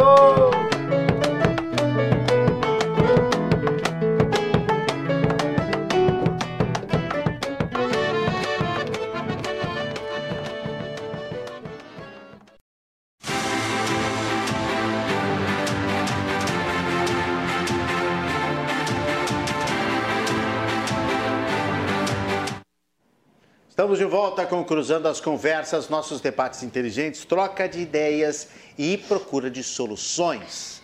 Hoje, sexta-feira, o nosso confraria, nossa confraria do Cruzando, recebendo a doutora Samanta Dibigraçá, professora da PUC, psicóloga clínica, e o cineasta, consultor e advogado Henrique de Freitas Lima. Você participa do programa mandando as suas dicas, seus comentários, as suas perguntas pelo nosso WhatsApp, está na tela aí, 99339894. Mande sua dica para o final de semana. Diga o que você vai fazer nesse final de semana e é, divida, né? compartilhe as suas indicações com os nossos espectadores. Esperando o seu recado. Cruzando as conversas, conta com o oferecimento do Badesul, agente dá valor para o Rio Grande crescer, e da Associação dos Oficiais da Brigada Militar do Corpo de Bombeiros Militar, ASOF BM, defendendo quem protege você. Você acompanha sempre o Cruzando aqui com nos canais 24 524 da NET Claro TV e também através do Facebook e YouTube. Nós estamos ao vivo, você pode deixar comentários lá também. Estamos em todas as redes sociais. Henrique de Freitas Lima, cineasta que faz filmes, mas também se tornou aí um coautor, né? Na reabertura de um cinema, isso dá filme também, né? O cineasta que acaba criando um cinema, abrindo um cinema. Explico, o Cinema Guion, que foi fechado na pandemia, foi acabou sendo vendido nesse, nesse período, e o Henrique está por trás né, dessa organização, dessa reinauguração, reabertura do espaço, que esta semana Porto Alegre ganhou novamente, que é o Cine Gran Café. Não é isso, Henrique? Exatamente. Conta um pouquinho hum. dessa história para gente. Bom, eh, inicialmente, é, eu, eu sou, eu, a minha formação é, eu, é em direito, né? Eu, eu, não, na minha época não, não havia curso de cinema como há hoje. Sim. Então eu passei a trabalhar com cinema já da metade da faculdade para frente. Usei o conhecimento, digamos, muito mais da militância de, de, entidades esses anos todos, até que 15 anos atrás eu abri um, uma segunda atividade que é uma consultoria que também faz trabalho jurídico na área de cultura, esporte terceiro setor. Então a gente nesses 15 anos atendeu muitas demandas, né, de todos os tipos. Mas essa específica que, que derivou da reabertura do espaço, seguramente foi a mais difícil em 15 anos, Renato. De, são nove meses de trabalho até chegar a esse momento que aconteceu esse fim de semana.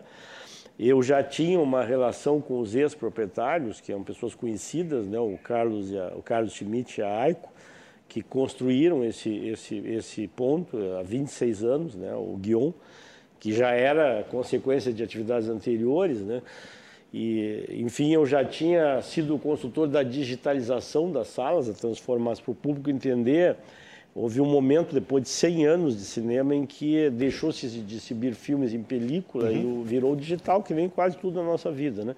Não foi um processo simples. Né? Então, nós digitalizamos as salas em 2015, elas passaram a viver um excelente momento. Veio a pandemia, sofreram muito e eles resolveram sair do negócio, cansaram. Né? Então, fui contratado para fazer a venda é, e para encontrar compradores. Num, num, péssimo momento de cinemas fechados, né? tanto é que tínhamos 3.600 salas no Brasil antes da pandemia, voltamos com menos de 3 mil, portanto 600 é, evaporaram né? e os equipamentos caíram no mercado. Né? os ativos principais de uma operação como essa são os projetores digitais, toda a estrutura técnica. Né? E quando a coisa se encaminhava para um fim terrível, de simplesmente chegar um caminhão do revendedor de São Paulo, que era a melhor proposta, levar tudo embora e acabar, apareceu uma pessoa iluminada, que talvez esteja nos assistindo hoje, está fazendo um plantão tomara, tomara. Momento, o doutor Marcelo Tiburi, que era um... Que é médico, né? Que é médico, né? gastroenterologista e cirurgião, e que gostava, gosta de cinema desde muito jovem, viu a oportunidade de diversificar suas atividades, né? É, parece que é uma característica, doutora Samanta, que em um determinado tempo da medicina, na psicologia, as pessoas cansam e resolvem abrir, abrir é dura a vida na área da saúde, né? Então ele resolveu e aí chegou um bom fim, foi feita, conseguiu adquirir, né? E me convidou então para implantar essa nova, essa nova operação, coisa que nós trabalhamos durante 90 dias até chegar a esse formato que entregamos para Porto Alegre essa semana. E que é, o, é, é, um projeto no mesmo espaço, né, lá no Novo Olaria, na Cidade Baixa, no coração da Cidade Baixa, é, que vai existir durante, e tem esse, essa característica também, por um ano, porque depois o espaço vai entrar numa grande reforma, mas que volta turbinado, vamos dizer assim, para uma experiência que Porto Alegre nunca teve, que é um espaço em que você pode ver excelentes filmes, mantendo a programação, junto com um bistrô com uma comida excelente, né? Trouxemos a chefe Cláudia Wagner, que quem frequentava uh, o sétimo piso da Casa de Cultura Mário Quintana conhecia o Santo de Casa, que tem 13 anos lá. Uhum, uhum. Então ela assumiu o nosso bistrô. Nós temos também, reestabelecemos um espaço de exposição de arte que abre com a mostra da Zorava Betiol, que é uma homenagem nossa, que está lá. O doutor Marcel também já tinha uma outra atividade vinculada a vinhos espumantes, portanto tem uma lojinha de vinhos espumantes e ocupamos o espaço externo também num lounge super interessante. Ficou muito bom. Ficou, o Renato nos prestigiou na abertura, a doutora ainda não foi lá, mas ela me disse que vai. Tem uma foto que eu tirei aí, da sala cheia aí, quando foi começar a sessão foi, é, uh, do deserto particular, a sessão da última quarta-feira, é, já estava todo mundo colocado lá dentro. O Henrique eh, depois fez uma abertura, apresentou toda a equipe, né? É, exatamente. E essa é a sala 1, é a maior sala essa que tem. é a sala 1. Onde nós assistimos esse é. filme que o Brasil vai indicar para o Oscar 2022. É, exatamente. É o candidato é, brasileiro. Exatamente. Aí as, as, os, os, ingressos os, que eu fotografei, ó. Né? Da, porque isso é um é. documento histórico, né? Exatamente. Ficou para a história. O primeiro, primeiros blocos de, de ingressos, né? É, na verdade, nós ainda as entregas ainda não estão completas, né? Nós vamos ter aplicativo personalizado da ingresso.com do cinema, vamos ter venda online, enfim, uma série de, de, de, de outros elementos estão, que estão em, em, digamos, em implementação. E outra coisa importante, quer dizer, essa programação de largada nesse momento, né, que começou na quinta e vai até a próxima quarta-feira, também dá uma ideia da, do objetivo, que é atrair todas as tribos, na verdade. Né? Então, nós uhum. temos com Casa Gucci, que é um dos filmes mais esperados do ano. Nós temos o cartaz aqui, ó. Tem temos o... o cartaz estrangeiro, mas está valendo, tá? É o cartaz da história do Gucci, o grande estilista, né? É, e que tem a Lady Gaga, olha aí, ó. É. Uh, foi o Adam Driver, que é o ator de o ator de Histórias de Casamento e também de Star Wars, tem o Jared Leto, tem uma participação do Alpatino também, só tem um elencão. Tô louco para ver, vou lá no, Gran, no Cine Gran Café para ver a Casa Gucci. Pois é, então o Casa Gucci representa é, filme da abertura, junto com o Deserto Particular, que é um filme brasileiro, um filme também curioso, um drama com, a, com, uma atriz americana muito conhecida, a Sandra Bullock, num filme de uma diretora alemã, um drama pesado. Também, é o Imperdoável, é, né? Imperdoável. E, claro, e, e, uma atração que os porto-alegrenses adoram, que é o Festival Varilux, né? que todo mundo já conhece, são filmes franceses, né? Então, vocês veem que isso aí a gente, com essa, digamos, programação, pretende atingir um público amplo. E a outra característica do espaço é que ele não quer ser apenas, além de oferecer essas atrações, apenas um, um digamos, um, um espaço que trabalha com as distribuidoras tradicionais. Nós sim queremos fazer muitas outras coisas. Então, a programação de pocket shows na área externa que vão acontecer, um programa de cine escola que começa que em março. Vamos ter já em janeiro um dos eventos mais tradicionais que harmonizam gastronomia e cinema, que é o Mesa de Cinema da Regiane Martins, que uhum. volta a primeira presencial, que é em janeiro lá. semana que vem a Vernissage da Zorávia. Né? Então a ideia é que seja, é, como diz o, o nosso criador, o doutor Marcelo, é uma experiência única. Ele usa muito o termo experiência. Realmente você poder chegar num espaço, ficar horas. Né? Se não quiser uhum. ver filme, não importa. Senta uhum. no bistrô, sai do bistrô, vê os amigos. Né? Eu até num post que, que, que eu recebi muitos comentários jocosos, eu disse que enfim, é, saudosos dos encontros com amigos, solitários em busca do amor. Esse é, é, é o lugar a partir é verdade, de agora. É né? verdade, né? Então, a, a, Ponto de encontro ali é, na, no centro comercial. e a própria. Nova Olaria. É, o próprio bairro, né, Renato? Ele está vivendo, eu vivo no bairro há um ano e pouco. Ele vive um momento muito especial. Quer dizer, o fato de nós essas, digamos, eh, construções que vão haver ali do lado nosso. Eu já ia dizer, vai ter uma mudança imobiliária ali, mas o cinema está preservado. É, né? é, o cinema voltará. Eh, eu acho assim que os empreendedores, no caso a Dalla Santa e a Cinela, né, que é incorporadora, mas sobretudo a Dalla Santa, eles têm muito claro que a vocação daquele espaço é lazer e entretenimento, né? Então, eles publicamente declararam que, por exemplo, considerando as condições atuais, as duas âncoras é o cinema e a Bamboletas, né, que é uma livraria de bairro mais tradicional de uhum, Porto Alegre. Uhum, uhum. Então, essas duas eh, já demonstraram, o, o contrato de aquisição e alocação do Dr. Marcelo já prevê a volta, aí sim, com uma, com uma, uma nova operação mesmo, né? Com outro formato, e, enfim, mantendo as três salas.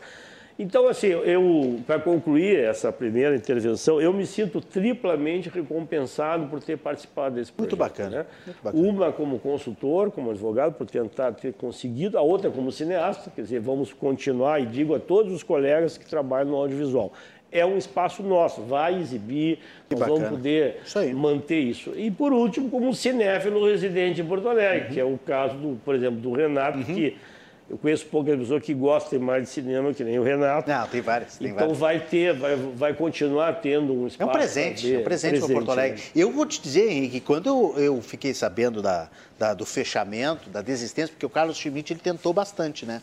Ele tentou, é. ele, ele, ele foi entrevistado várias vezes e disse, olha, tá difícil, mas eu estou resistindo, assim, essa. E aí até que ele, ele, ele eu conheço o Schmidt também, ah, desde o ponto de cinema Sesc, é, lá em 85, é, né? 1985, na Alberto Bins 665. E, e, que infelizmente numa tarde de, de, sábado eu fui lá fazer a reportagem e entrevistar o Schmidt porque tinha incendiado. incendiado e ele recuperou, conseguiu criar o guion, depois criou o guion Sol, o Aero Guion, fez um, realmente um império em cinema e infelizmente teve que começar a, a diminuir. E aí acabou vendendo e fechando. E eu pensei assim, ó, não abre mais. É, eu pensei isso. achava que era isso. Mesmo. Não volta mais, aquilo ali vai virar, né? A Dalla Santa, Cirela é, vai levar, é. vai varrer tudo, vai transformar em torres residenciais. E foi uma incrível notícia, não só para nós cinéfilos, né? Mas eu acho que assim, ó, ah, habitantes, turistas, todos que gostam de Porto Alegre de alguma maneira e de, gostam de arte de maneira geral, preservar o espaço, recuperar o espaço desse, reabrir com essas características que o Henrique está nos contando aqui, porque é a experiência em volta do cinema. Né? É, exatamente. Não é só o cinema. O cara pode ir lá jantar, o sujeito pode ir lá jantar, tomar um drink, tomar um café, olhar um cartaz e dizer assim, eu tenho que ver esse filme. Hoje é, não exatamente. posso e tal, mas vou vir tal dia é, e tal. Mesmo, é um pouco da experiência, né? Uhum. Da gente planejar um pouco a nossa vida e este retorno aos poucos também. Acho que achei muito, muito bacana, uma baita notícia. E a tua dica, portanto, então, são os filmes é, que estão em cartaz lá. São os filmes que estão né? lá, a nossa a Casa Gucci, as, ah, o Deserto Particular, é, o Imperdoável da Sandra Bühler. O Imperdoável, né? E o, os vinhos uh, têm um foco é muito, muito bem feito, a curadoria também do, dos vinhos que estão sendo oferecidos. E claro, e há, assim, no caso da, da, nossa pequena galeria lá, da Galeria Cine Gran Café, a ideia sempre é que a curadoria do Ben Berardi, que eu consegui atrair para o projeto. Que já ideia... foi diretor da Casa de Cultura Mário Quintana. Exatamente. A ideia é que, é que sejam obras acessíveis, que a pessoa possa adquirir. Né? Então, por exemplo, o que tem lá é, uma, é um bom recorte da obra de 60 anos de, de atividade na Zorávia Betchol, em que tu tem desde gravuras clássicas até outras coisas mais recentes, todas acessíveis, portanto, a venda lá, a pessoa compra a obra, já sai com ela embaixo do braço, uhum. tem? É um bom, um ótimo presente de Natal para quem quiser dar um presente bonito. Eu adoro dar arte de, de presente, sabe? Eu acho que uma Claro, tu não vai comprar um quadro de Iberê porque sai muito caro, né? Mas, por Sim, exemplo, claro. uma gravura, qualquer pessoa tem condição mínima de poder Claro. ofertar. É. E quem receber não vai esquecer jamais Verdade. que ganhou, vai botar no seu lugar E de sair destaque. debaixo do braço já com a arte é muito bom, porque é a experiência imediata, né? Que é Claro. Aquilo que E é- vai as pessoas querem. Resolve. E é uma boa dica de presente de Natal também. Uhum. Doutora Samantha Sá, psicóloga, professora e é também diretora interdisciplinar psicológica do Instituto Proteger. O que é o Instituto Proteger? O que, que ele faz? Fizeram um grande evento semana passada. né? Fizemos o quarto Congresso Nacional do Instituto Proteger, né? E o tema foi Protegendo no Mundo Digital, Impactos Pós-Pandemia. Então, nós tivemos ah, na parte da manhã o pessoal mais da área do direito, né? Então, falamos sobre pedofilia virtual, sobre a lei da LGPD. Então, foi super interessante. E à tarde, mais uma parte de psiconeurodesenvolvimento. Então, com neuropsicólogos, teve um psicanalista também de São Paulo, Alexandre Patrício, foi muito legal.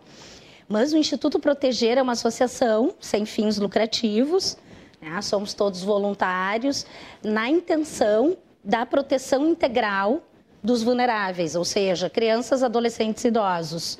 Né? E nós temos e, e- funcionamos de maneira interdisciplinar, né? então dentro de várias áreas, com uma parte ah, voltada para a produção do conhecimento, de pesquisa, de como né, o evento que nós tivemos ano passado e estamos tentando agora ver se ele passa a ser anual e não virtual, né? Porque esse foi o primeiro que foi virtual, foi muito legal, funcionou bem, mas assim que a gente possa, né? Quem sabe no próximo ter a presencialidade. E temos uma parte assistencial também através do Banco de Solidariedade, né, onde nós recebemos doações para principalmente três instituições que nós apoiamos, né, que é o Lar dos Excepcionais, ah, o Amparo Santa Cruz de idosos e a Pequena Casa da Criança. Né? Mas também muitas vezes se recebemos doações e essas instituições não estão precisando, então nós encaminhamos para outros locais. né? Então estamos agora tentando voltar um pouquinho mais à presencialidade com novos projetos, enfim. Muito bom. Então Muito temos bom. vários voluntários entre acadêmicos e profissionais que estão conosco. Alguma dica para o final de semana? Para o final de semana, bom, tem uma série que eu assisti, que eu acho fantástica, Uma que dá série pra... psicológica. Também, mas jurídica também, psicológica, tem, eu acho que abarca muitas coisas, que é a série Made, Made, aham, Né? tô falando muito aí. que traz Eu já vi os toda- dois primeiros. Achei bem triste, triste, triste. É uma série pesada, mas eu acho que nos leva a muitas reflexões, né? Porque traz, claro, o foco principal ali é da violência doméstica, né? Da, da, Da moça, né? Que da moça, esqueci o nome dela, ah, que né, acaba saindo de casa com a filhinha pequena porque o marido alcoolista né, faz uma série de. Pratica uma série de violências, principalmente psicológicas, ele não chega a agredi-la.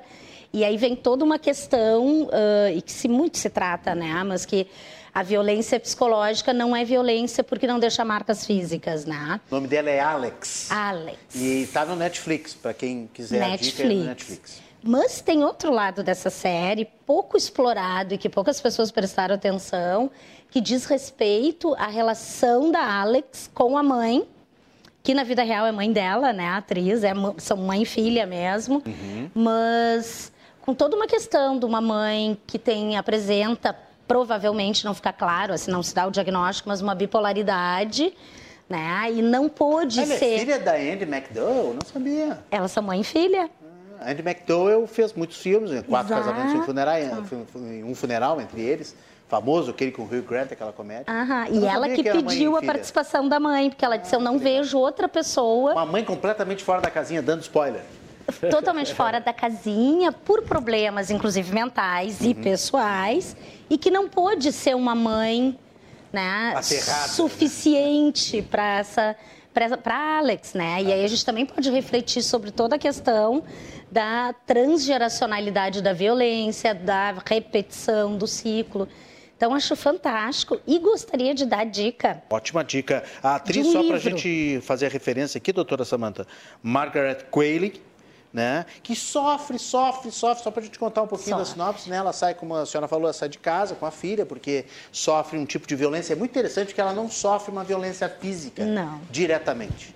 Né? Nem a filha. psicológica. É só psicológica, é o grito, é o murro na, na, na parede. A humilhação. Né? Algo meio indireto, assim, mas que torna o ambiente insustentável. Exato. E que pode depois desembocar numa violência pior. Então ela resolve sair antes que aconteça isso. Só que ela sofre, porque sai sem dinheiro, sai com, com a mão nas costas e Perde tal. Perde o carro. Perde e aí que é a cena não, que é. Spoiler, não, mas isso spoiler. é no primeiro episódio, porque é a cena que impacta. E é, se eu não me engano, uh, se tu colocares ali no streaming, é o que aparece, a cena dela. Aquele uh, previewzinho ali que, isso, que o Netflix dá. Com a menina no colo, Sim. no que tu não sabe se é uma estação de metrô, enfim, daí não vou dar o spoiler. Hein? Mas uh, é muito interessante, recomendo. E eu estou terminando um livro que é muito bom que é talvez você deva conversar com alguém. Eu peguei a colinha aqui porque eu acabo. Certo, claro, claro. Que é da Lori Gottlieb. Gottlieb, não sei pronunciar aqui o sobrenome, mas é muito interessante porque é uma psicanalista que, claro, que mascara as coisas, mas o livro fala sobre. Uh, alguns pacientes, e ela vai dizendo, inclusive, como ela se sente no lugar, né? A gente diz a pessoa real do terapeuta e mostra também as sessões de terapia dela própria, porque ela está passando por uma situação muito complicada, uh, emocional. Então, é leve, é interessante e eu trago muito pela questão, né? acho que a gente falou várias vezes hoje sobre as questões mentais, um, que eu acho que talvez as pessoas tenham se sensibilizado um pouquinho mais agora na pandemia, que é a respeito dos transtornos mentais ou do adoecimento mental. Com certeza. Né? Eu paro para pensar que, se em alguma medida a gente não sofreu nesses últimos dois anos, eu não sei em que planeta a gente habita. É, todo, todos, né, doutor, de alguma maneira tiveram que administrar ou situações pessoais, ou de pessoas da família, ou de amigos que sofreram muito, né, e se desestabilizaram. Quer dizer, efetivamente, a senhora que é uma profissional da deve ter tem dados de, de, do aumento, né, da, da... índices de suicídio, divórcios, é, né, porque a gente também está tratando disso. Claro, e a questão da psicofobia, né, porque ainda há um estigma muito grande com buscar uma psicoterapia. E as pessoas acham a solução mágica na medicação, que por si só não, vai resolver. Funciona. Não é só isso. Certamente necessário em muitos momentos, Ajuda, claro. né? Uhum. Mas sem uma boa psicoterapia. Não tem como, né? Não. Olha o cartaz da série Made aí, então, na tela, para você ter uma referência quando for procurar ali no Netflix. O cartaz da Made, olha aí, tá aí justamente é ela numa estação, a gente não vai contar que a gente não vai contar que é uma estação de atrás, barcas. É. Tá a barca lá atrás, doutora Samanta. Tá lá, já estreou aí em outubro uh, no Netflix, está à disposição e está realmente uh, sendo muito comentada, sendo muito postada. As mulheres estão usando como um libelo né, a favor justamente dos direitos da mulher, das mães né, uh, combatendo essa violência excessiva que vem dos homens, da violência familiar, é um grande alerta. A série é um grande alerta. Né? A série também funciona como um impulsionador para discutir estes assuntos. Meus amigos, já chegamos ao final da confraria, infelizmente.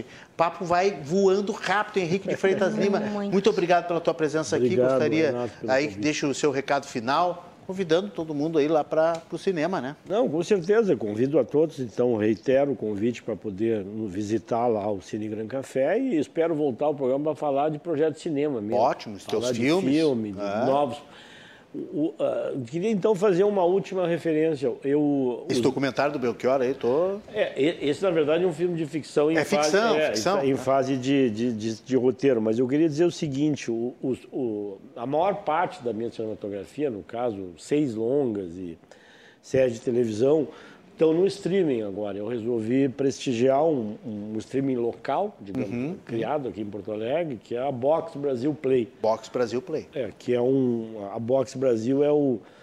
Eu diria o seguinte, é, talvez seja, o, tirando a Globosat, hoje é o principal player da TV paga brasileira, verdade, né? Verdade. Com Prime, Box Brasil, Travel, Music, Fashion, quatro canais que andam muito bem e que abriu a sua plataforma no início do ano com um conteúdo exclusivamente nacional brasileiro, né? Então recebi uma boa proposta. Eu estou com, com com 13 títulos lá, né? então venho falando sobre eles a cada semana nas redes sociais aí, disponíveis por um preço muito baixo aí, é 14 reais o plano mais barato. boxbrasilplay.com.br tem toda a nossa cinematografia lá. Muito bom, Henrique de Freitas Lima, cineasta, grande uh, homem da cultura aqui em Porto Alegre, no Rio Grande do Sul, e que também, como advogado, foi um dos, o articulador, né? Foi o articulador para trazer o cinema ali na Cidade Baixa de volta, o antigo Guion, que agora é o Cine Gran Café, acertei? Exatamente, uma homenagem com o Cine Gran. Para o público entender por que esse Cine Gran Café, porque é o lugar, na Paris de 1895, onde se deram as primeiras projeções de cinema. E nessa abertura, vocês vão poder ver estes filmes lá. Nós temos uma parede, uma tela maravilhosa lá, com os primeiros filmes dos Irmãos Lumière inclusive a famosa Saída da Fábrica Sa dos do, Irmãos do, do, que são filmes de, de entre 1895 e 1897. São quase uma hora de filmes curtos. Que é um marco para se contar o, a história do cinema, né? É, de, é, quantos anos é, existe exatamente, o cinema. que é a primeira exibição pública. Marco né? zero. Isso, e que depois nós vamos levar com, com outras, outras programações, inclusive esperamos mostrar o primeiro filme feito no Rio Grande do Sul. Sabe qual era o filme? Um piquenique no Country Club. Olha só. É, é um piquenique acontecido aqui no Country Club em 1900 e muito poucos, que é o primeiro filme feito aqui. Existe cópia ainda. Interessante. Né? interessante. É, então, é, é essa, o início do cinema, com a câmera parada, situações cotidianas que depois virou um monte de efeitos especiais. Né? Não, brincadeira, não sei isso. Henrique, um obrigado, querido. viu? Eu te obrigado por estar aqui conosco. Doutora Samanta, muito obrigado. Sua conclusão, deixa o convite aí para para de repente para o Instituto Proteger, o pessoal conhecer esse trabalho, né? Muito bacana que vocês fazem. Uhum, eu agradeço estar aqui, te conhecer pessoalmente agora. Isso aí. Né? E convida... Saímos da bolha digital. Ah, graças a Deus. e convidar todo mundo para seguir nas redes do Instituto Proteger, arroba Instituto Proteger, conhecer o trabalho, que é muito bonito. E fico à disposição. Obrigado, doutora Samanta. Toca aqui. Aê! Confraria, Confraria do Cruzando recebendo os nossos amigos e que sempre dão muitas dicas e contam muitas histórias bacanas e coisas boas para a nossa vida também, para deixar o fim de semana melhor. Depois do intervalo, tem mais um segmento do Cruzando as Conversas e a gente vai conhecer o Papai Noel gay da Noruega, entre outras coisas, notícias boas também. Daqui a pouquinho, eu espero vocês.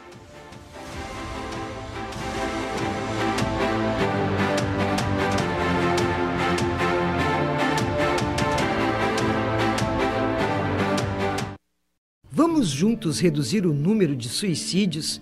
Então perceba os sinais.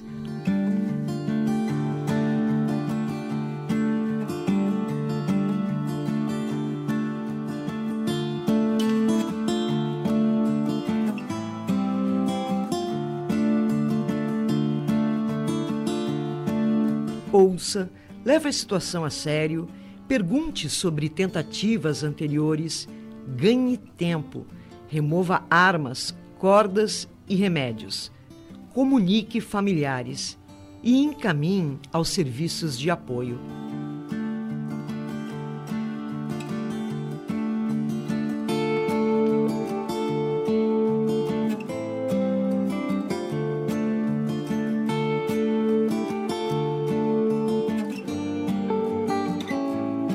Azof BM, defendendo quem protege você. Grupo Galeazzi, líder no segmento de distribuição de metais não ferrosos e aços inoxidáveis. Amplo e variado estoque para pronta entrega de cobre, alumínio, bronze e aços inoxidáveis, disponibilizados nas suas mais elaboradas especificações. Agilidade no atendimento e tradição de um grupo com mais de 50 anos no Brasil. Galeazzi e Martinox. Nossa maior força é a sua confiança. Na Ultra Friday, claro, você tem ofertas inconfundíveis. Por isso que eu trouxe aqui a minha irmã gêmea. É, tio, o pessoal confunde a gente. Mas essa oferta da Ultra Friday de internet com fibra para sua casa não tem como confundir. Assine 250 e leve 350 mega, mais o melhor conteúdo da vida real em streaming por R$ 99,99. É tanta oferta que só tem um jeito. Tem dinite no dedo. É nada. Tem vários jeitos. Dá para comprar pelo site, loja, telefone e delivery. Aproveite. Ultra Friday, claro. Ultra velocidade em casa e no celular. A relação entre o cavalo e a brigada militar é histórica. Em 1960, começava o Festival Hípico Noturno, o mais antigo do Brasil. 61 anos depois, cavaleiros e amazonas, militares e civis, estão em busca de eternizar o seu nome na história.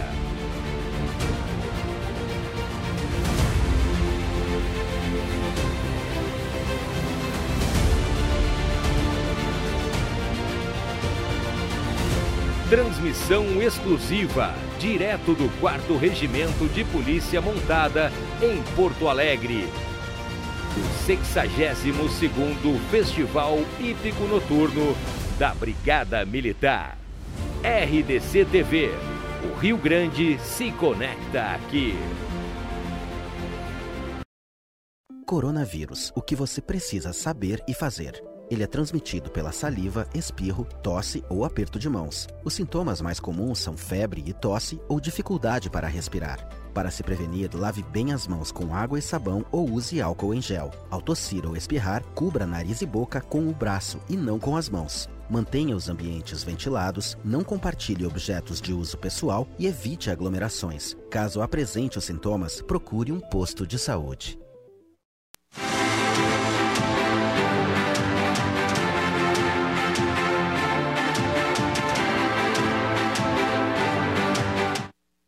Estamos de volta com o segmento final da nossa confraria do Cruzando nesta sexta-feira aqui na RDC TV. Lembrando, sempre canais 24, 524 da Claro Net TV e em todas as redes sociais, no Facebook e no YouTube nós estamos ao vivo e depois o programa fica lá à disposição, on demand, você pode compartilhar e mandar para todos os seus amigos qualquer programa, todos os dias, de segunda a sexta, às 10 horas da noite, aqui cruzando as conversas. Eu, nesta nova etapa, fechando aqui as duas primeiras semanas. Espero que você esteja gostando. Mande a sua apreciação, mande a sua sugestão.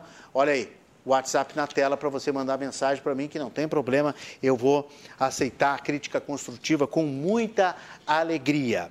Bom, a dica cultural da sexta-feira, né? É hoje é com o escritor Alci Cheuich, que já foi um patrono da Feira do Livro, um grande escritor aqui, um patrimônio que nós temos na literatura do Rio Grande do Sul. Alci Cheuich dá sua dica aqui no Cruzando, na tela. Boa dica de leitura, este Pilar de Osíris e Margarete Bacos. Você sabe, olha aqui, ó, eu deixei algumas poucas palavras que eu vou ler para vocês. Nas próximas páginas, num avatar literário realizado pela escritora Margarete Bacos, você estará vivendo por inteiro em uma outra dimensão. Porque desde que Michael Altar encantou o mundo com a sua obra O Egípcio no século passado, nenhum outro romance histórico como esse havia sido tão bem ambientado nas terras banhadas pelo rio Nilo. Sobre o sólido pilar de sua própria experiência como historiadora e somando a isso um raro talento na arte da palavra escrita, Margarete não só nos conta uma história, como nos leva para dentro dela, em cada cena narrada, e como se estivéssemos vendo e ouvindo seus personagens humanos e divinos, traduzindo os hieróglifos milenares em nosso próprio idioma. Juntamente com Merite, uma maravilhosa escriba e mestre de história, Margarete nos revela também algo pouco conhecido: a força da mulher na sociedade egípcia e seu papel de destaque na administração de todo o império e a visão feminina dos fatos. E um dos maiores encantos dessa obra, prepare seu coração e a sua mente. A viagem ao longo passado vai começar. Obrigado ao Cicheuish pela sua dica cultural aqui na nossa confraria das sextas-feiras. Olha, a Federação que é a Federação das Entidades Empresariais do Rio Grande do Sul, está liderando uma ação e vai, e vai lançar na próxima uh, quinta-feira, dia 2, 2 de dezembro, uma grande campanha em prol da doação de órgãos. Olha aí na tela. Diga sim à doação de órgãos. Nossas famílias precisam saber. São, são hoje 2.033 gaúchos que estão esperando por um órgão.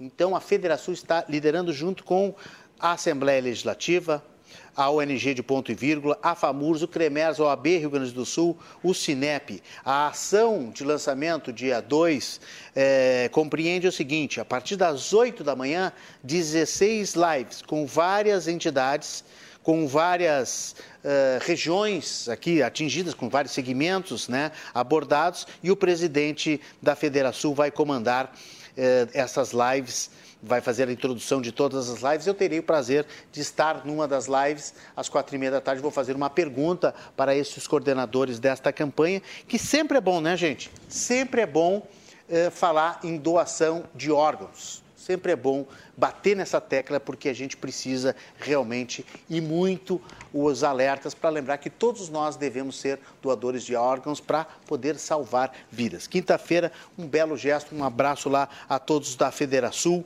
na campanha Dia, Diga Sim à Doação de Órgãos. E chegou a hora Chegou a hora da gente conhecer o que, que esta, este comercial que está fazendo muito sucesso na Noruega, que re resolveu colocar um Papai Noel gay. É isso aí mesmo. Coloca na tela aí o comercial do Papai Noel gay.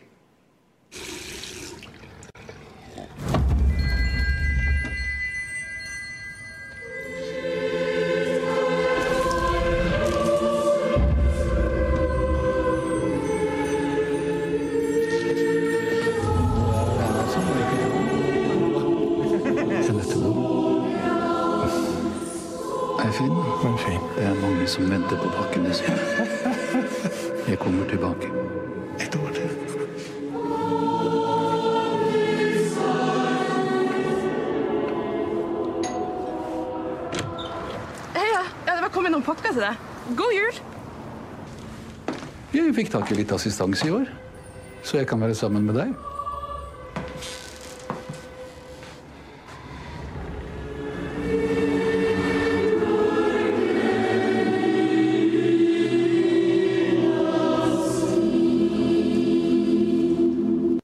Este comercial dos Correios da Noruega querem marcar os 50 anos do fim da lei que proibia relações entre homossexuais naquele país. Então, eles fizeram uma brincadeira, uma, um certo, uh, uma certa adaptação do quando Harry conhece Sally, que é um famoso filme Harry e Sally feitos para um, um, para o outro. Esse era o título uh, no Brasil. Mas o, o, título original da comédia romântica, com Billy Crystal e a Meg Ryan, lá dos anos 80, é uh, quando Harry uh, encontra Sally, conhece Sally. E aí eles fizeram quando Harry encontra Noel, aí com direito a beijo gay e tudo, a propaganda dos Correios da Noruega é isso aí, gente. Direitos iguais e a Noruega está celebrando 50 anos do fim dessa lei que proibia. Vamos fechar o programa com notícia boa? A notícia boa que vem lá do Hospital de Clínicas, que está recrutando voluntários para um novo estudo. Hospital de Clínicas que durante toda a pandemia foi pródigo em pesquisas. É muito, é, muito legal saber que um hospital referência como é o Hospital de Clínicas aqui em Porto Alegre, sempre fazendo pesquisas. E esta nova pesquisa pretende avaliar a geração de anticorpos da imunização extra, ou seja, do reforço desta terceira dose, como é que ela funciona nas pessoas e por isso está já recrutando voluntários também. Ou seja, se você quiser participar desta pesquisa, você também pode colaborar com a ciência, colaborar com a pesquisa, colaborar, colaborar com a saúde e ser reforçado, receber a dose de reforço da vacina contra a Covid. Notícia boa, como sempre, aqui para encerrar o nosso programa, que tem né? Toda essa turma aqui, o Lourenço Marquesan, a Fernanda Bierhaus, o Pedro Weber, a Ana Santos, o Léo Rosa, o Beto Tormes, na presidência da RDC TV, o Márcio Irion. Um bom fim de semana para todos. Segunda-feira nós estamos de volta, 10 horas da noite, para discutir as prévias do PSDB, o resultado, o futuro do governador Eduardo Leite, o cenário das eleições para 2022, tudo isso e muito mais. Desejo para você um grande iluminado, a chuva vai parar, viu, essa noite, e aí vai voltar o sol no final de semana, é o que diz a previsão do tempo. Desejo muitas coisas boas para o seu fim de semana. Até segunda, eu espero vocês. Tchau, tchau.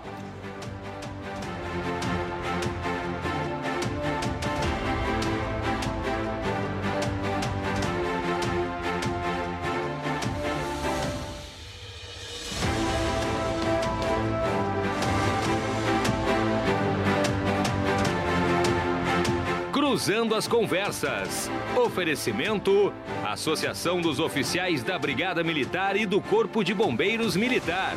Defendendo quem protege você. E Badesul, a gente dá valor para o Rio Grande crescer.